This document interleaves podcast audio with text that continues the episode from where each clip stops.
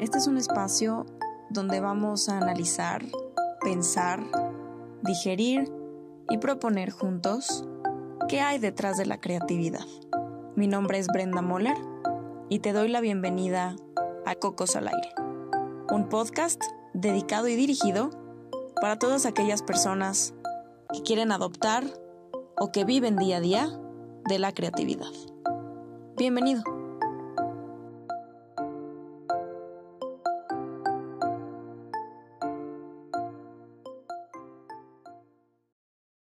Hola, hola, hola Cocos, bienvenidos a este nuevo episodio de Cocos al Aire, el primer episodio en forma que vamos a tener para platicar y analizar qué hay detrás de la creatividad. A todos ustedes que son nuevos y no nos habían escuchado, bienvenidos. Este es un espacio en donde platicaremos sobre la creatividad con distintos especialistas en su diferente profesión y campo. Cocos al Aire es parte de un proyecto llamado Cocos, un espacio físico de trabajo creado y diseñado para la comunidad creativa. No olviden seguirnos en redes sociales como Cocos Working y suscribirse a este podcast para escuchar todas las semanas un nuevo episodio. Hoy estamos de nuevo con Walter Moller, Bienvenido. Hola Brenda, hola Cocos. Para platicar sobre...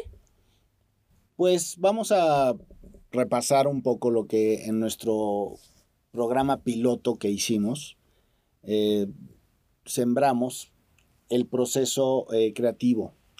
Eh, tratamos de establecer en este espacio de Cocos al Aire, desde Santa Fe para el mundo, porque estamos aquí ubicados en Santa Fe, Ciudad de México. Queremos eh, compartir con todos los cocos que hay alrededor de nosotros, que nos escuchan y que quieren acelerar su conocimiento y su participación en el mundo creativo, que es el de todas las profesiones. ¿Cómo es este proceso de creatividad? ¿Qué etapas tiene y cómo es uniforme en todas las personas. Tenemos unos mecanismos neuronales que son iguales para todos. Las redes de asociación es lo que son diferentes. Las redes de asociación dependen del tipo de estímulo que hemos tenido a lo largo de nuestra vida. Y este bagaje, este banquete de estímulos, esta bodega, el inventario de estímulos que tenemos acumulados a lo largo de nuestra vida, son los que nos permiten de una u otra forma tener mayor capacidad de asociación. Y en la manera de asociar está la forma de resolver un problema o una necesidad. Y estas cuatro etapas de la creatividad, Brenda, y amigos de Cocos son básicamente la de preparación, la de digestión, la de incubación y la de iluminación. Y hoy quisiéramos detallar un poco más y ahondar sobre la de preparación, que es la primera.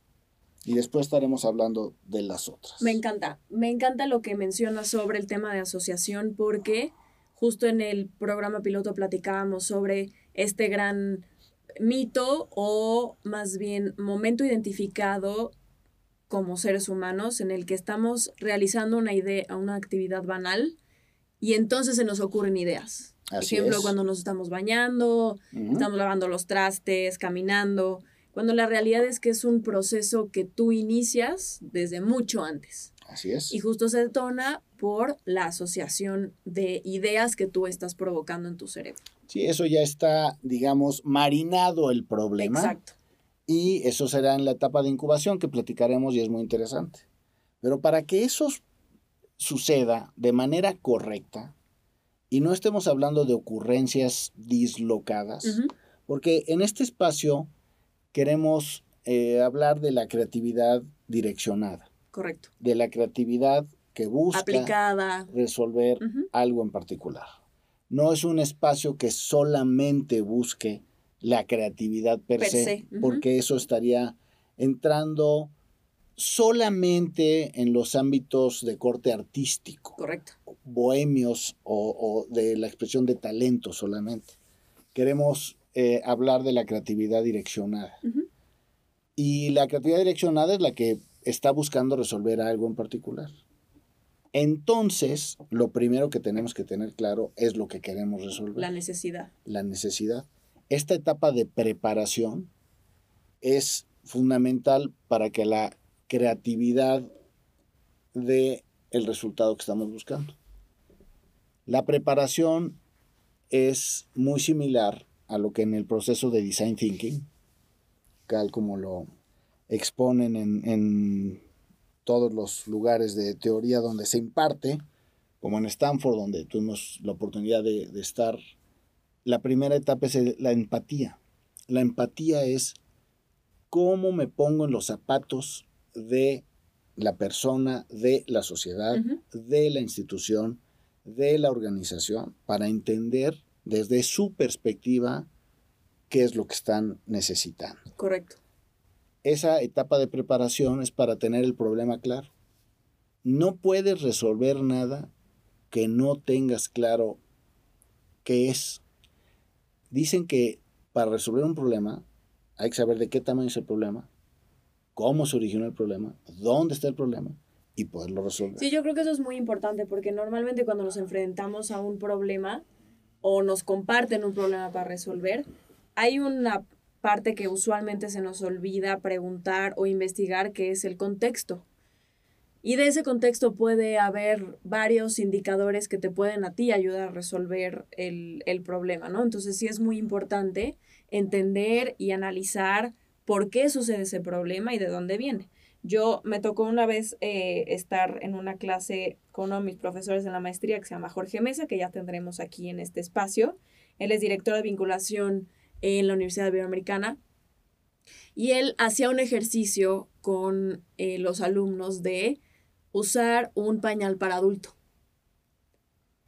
Porque normal, cuando diseñas ese tipo de productos, es muy raro que quien lo diseña Claro. se ponga en el papel de la vivencia de la persona. Y de sentirlo. ¿Cómo, claro, cómo la, puedes la- sentir la un sensación. pañal si no te lo pones? No, y todo, desde eh, la compra, la decisión de cuál uso, ¿no? Entonces hay como, esto es, esto es diseño de experiencias, ¿no? Hay una parte de análisis de la experiencia del problema, el cual tenemos que vivir para entonces entender cuáles son los puntos de, de dolor, pain points, que está sufriendo eh, la persona que quiere resolverse. Y hay una metodología japonesa preciosa que justamente lo que busca la metodología es llegar al fondo de los problemas. Y la metodología pide que te preguntes cinco veces el por qué. Primera es por qué. Y tienes una inicial respuesta. Y a esa inicial respuesta le aplicas el por qué nuevamente. Y así lo haces cinco veces. Y es una forma de ir como embudo hacia adentro del Claro. problema. Y re- encuentras que ese, esa quinta respuesta del por qué replantea El problema. el por qué inicial. Le hace un reframe. Vuelve a enmarcar el problema en una perspectiva diferente.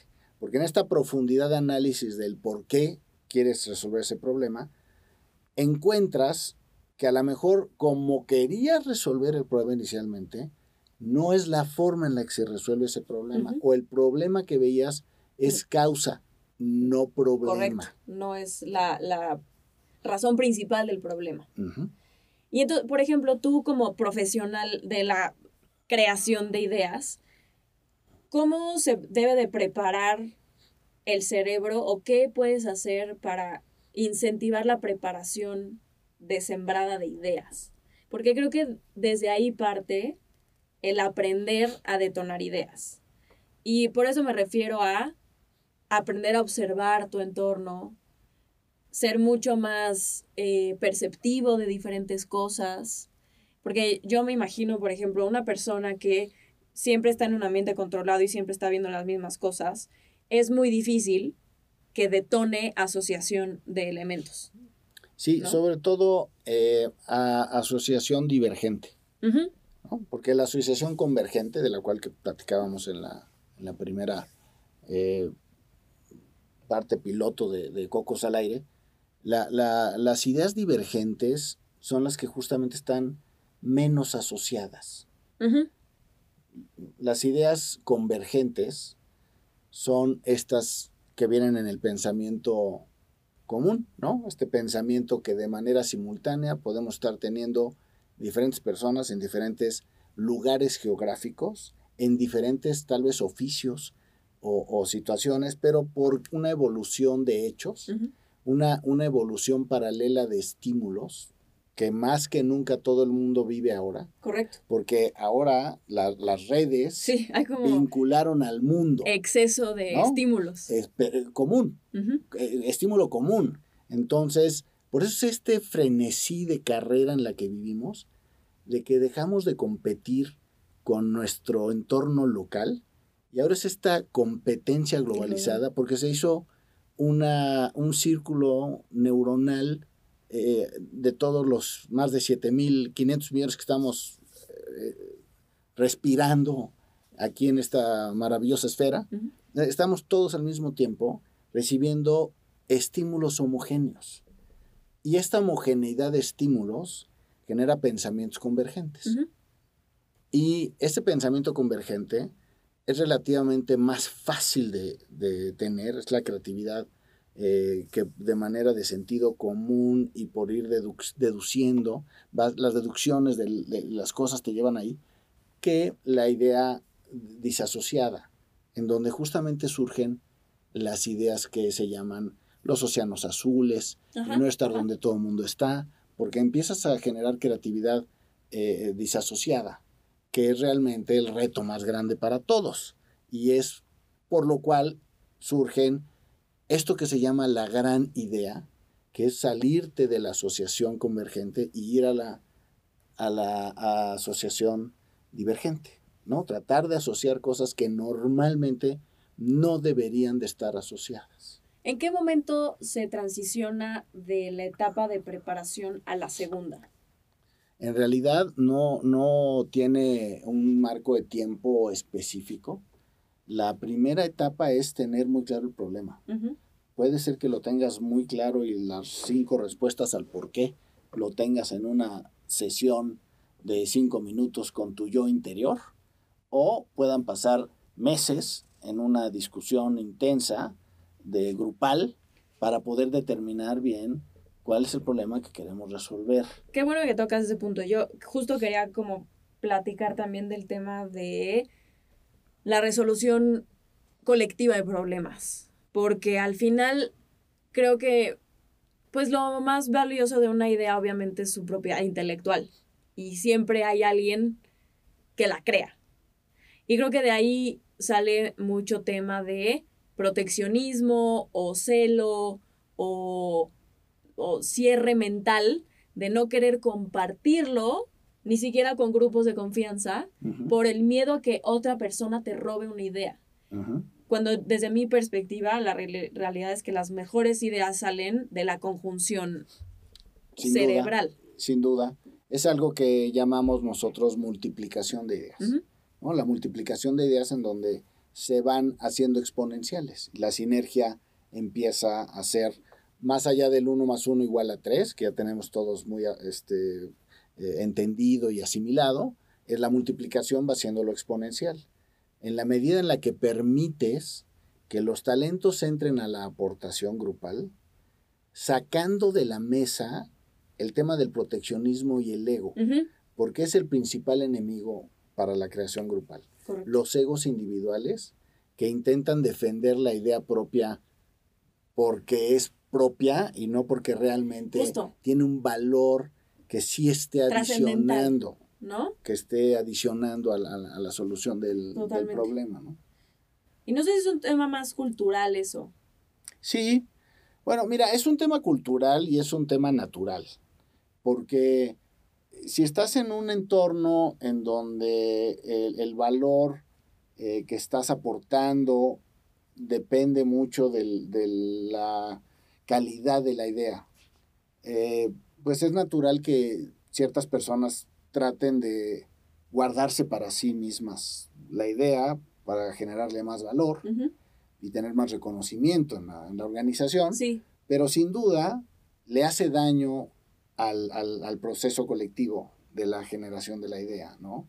Aquí, fíjate que en el tema de la creación de las ideas, eh, es, son, es un proceso. Eh, las, las semillas de las ideas iniciales no necesariamente es la idea final, porque la, la idea inicial es una visión, es una visión de cómo te imaginas que se puede resolver algo. Y eso, esa semilla de esa gran idea, cuando empieza un proceso de revisión y de análisis, a veces resulta que esa gran idea que viste en la noche, al otro día en la mañana, cuando ya te dio la luz del sol, te bañaste y te cambió la perspectiva y dices, no ah, no, no, no, no, no. No, no, no, no andaba, Totalmente. no andaba yo en el camino correcto. Y, y cuando, cuando evolucionas a tratar de ejecutar la idea, la, la idea muta, la idea muta, porque es un proceso la creación de la idea. Eh, la creación de la idea es como, es como un proceso de, de factoría se manufactura. Sí, y creo que ese punto de la ejecución también es súper importante porque yo también creo que el valor de las ideas es directamente proporcional a su escalabilidad, ¿no? Una idea puede ser muy buena, pero si no es escalable, realmente es complicado que tenga un impacto trascendental, porque el valor de una idea es que pueda ser replicable igual y no de la misma forma, pero replicable en, muchos, en muchas formas y en muchos lugares y con muchas personas. Aunque al principio no veas en esa idea esa escalabilidad porque no es posible ver la evolución hacia futuro tan No, claro, eso es conforme va evolucionando. La rueda, cuando surgió la rueda, obviamente de un tronco que se cayó y se resbaló por la ladera. Hay un tema de asociación natural. Entonces, al rebanar el tronco, pues surge la rueda.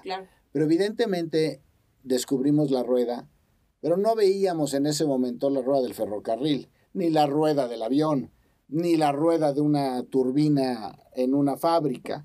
Veíamos un concepto de, movimiento de, rueda.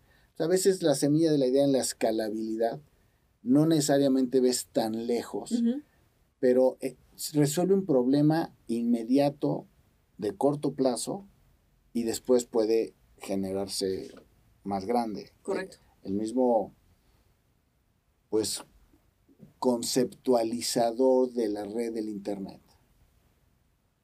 No tenía la visualización. De la World Wide Web. De la World Wide Web, de lo que iba a suceder, ¿no? Porque sus e, el inicio de su espíritu era la vinculación académica de una red para compartir. O el mismo Facebook. ¿No? O el mismo Facebook, exactamente. Sí. La misma televisión, el mismo radio, todo. Sí, los grandes inventos. Todos los grandes inventos tienen un, un, nacimiento de etapa tecnológica de evolución. Y en ese momento, por la escalabilidad, no se ve hasta dónde puede llegar. Claro. Ya ves, te imaginas que puede llegar demasiado lejos y no llega demasiado lejos. Me encanta que hayamos abordado eh, el tema de la preparación, porque pues sin duda a veces tal vez puede ser la etapa a la que menos atención le ponemos. Es árida, es ardua. Es difícil. Es, reflexiva. es, solitaria también. Es cuestionante, es muy solitaria. Eh, genera, genera conflicto colectivo porque se cuestiona. Eh, estas preguntas de por qué se cuestionan las cosas. Pero sin duda, si no tenemos claro el problema, cualquier solución o idea que podamos plantear, corremos el enorme riesgo de enamorarnos de la idea per se y tratar de adaptar la idea a un problema y entonces al rato creas un problema para la idea que tienes. Sí, justo. Y eso es el fracaso más evidente que puedes tener. Claro, si una solución no te, te da más problemas, entonces no era una solución, ¿no? O le quieres crear un problema a la idea. Que no tenía. Que no tenía. Claro. Entonces, como tienes una idea que tú crees que es muy buena la idea, te vas para atrás y dices, entonces, ¿qué problema resuelve esta idea? Entonces, tratas de crear el problema. Cuando a lo mejor el problema no es exactamente algo que tengas que, resolver. Totalmente. Entonces, primero, claro el problema, muy claro el problema. Y retomando un poquito lo que estabas platicando sobre el tema cultural, yo también creo, y esa es una de las razones por las cuales existe Cocos, em, el valor que se le da a las ideas en una sociedad es directamente también proporcional al el volumen de ideas que se generan en una sociedad, ¿no? Ejemplo, las sociedades que le ponen un foco importante a la cultura, a las artes, a la creatividad, detonan muchas soluciones. Esto no es una teoría. Veamos mercados Inglaterra, los países escandinavos, ¿no? Lugares donde sí se fomenta, se desarrolla, se empuja, se motiva la creatividad y creo que esa es parte de, de la razón por la cual nació Cocos al Aire y lo que queremos detonar en este espacio, ¿no? Que la gente realmente le empiece a dar el valor que merecen y que deben de tener las ideas, pero en un nivel social, ¿no? Como un catalizador social. Y tenemos un parámetro claro que es el registro de patentes. Sí, si vemos justo platicábamos de eso. Si vemos el índice de registro de patentes, pues México no está donde debería de estar, a pesar de ser muy creativos. generador de muchas ideas, pero culturalmente no generamos un proceso eh, ordenado, disciplinado, documentado e inscrito en patentes de las ideas y se queda en un papel de ocurrencia, que parecería que es una ocurrencia que no tendría valor, y después te encuentras con casos que dices, caray, esto es increíble, ¿no? Como quien, quien, quien patentó la... La, funda de... La funda de cartón para el café caliente. Les vamos a contar. Walter no sabía la historia de las manguitas del café. Yo el año pasado le conté la historia, que fue un señor, ya les confiamos el nombre, pero que pues veía que su taza de café estaba muy caliente y le molestaba. Fue y patentó la manguita del café. Ya es obviamente putrimillonario porque la manguita del café la utilizan absolutamente todas las personas que venden un café. Pero ordenó su idea, la documentó, claro, y la, registró. la registró y funcionó. Totalmente. Y eso culturalmente México no lo tenemos. Y, y la verdad, Cocos todos ustedes tienen esta potencialidad de poder evolucionar y sería en el espíritu de este espacio si logramos subir la aguja de elevar las patentes en un X porcentaje, habremos sido... Estaría increíble. Vamos a llevar récord de... Seríamos muy felices si, si logramos elevar las patentes en, México. Me encanta. Y bueno, para ir eh, concluyendo y cerrando este episodio, em, recapitulando, en este hablamos sobre la primera etapa de... es la de preparación. ¿Cómo, ¿Cómo, le llamamos? ¿De la creación de ideas, del nacimiento de ideas? El proceso creativo. La primera, etapa, del proceso creativo. Del proceso creativo que es la preparación. La preparación, que es la definición clara del problema o la necesidad que tenemos que resolver. Correcto.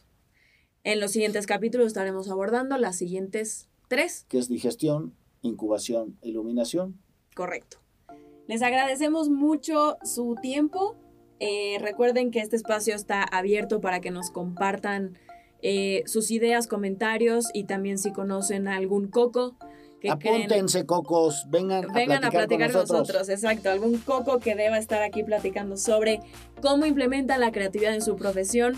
Eh, lo en cualquiera que sea. Lo tendremos aquí felices. Sí, eso es muy importante. Justo es el, el corazón de Cocos. Vamos a estar platicando con gente que, eso lo platicamos en el piloto, que tal vez no está siempre asociada a la creatividad porque hay un estigma que la creatividad solamente vive en entornos de publicidad, mercadotecnia, artes visuales, artes plásticas. La realidad es que todos somos creativos en nuestro día a día en absolutamente todo. Y justo eso queremos compartirles, queremos detonarlo y traer voces y cocos que lo aplican todos los días. Muchas gracias Walter por un capítulo más. De Santa Fe para el mundo. De Cocos Santa Fe al aire. para el mundo. Nos escuchamos de aquí en adelante.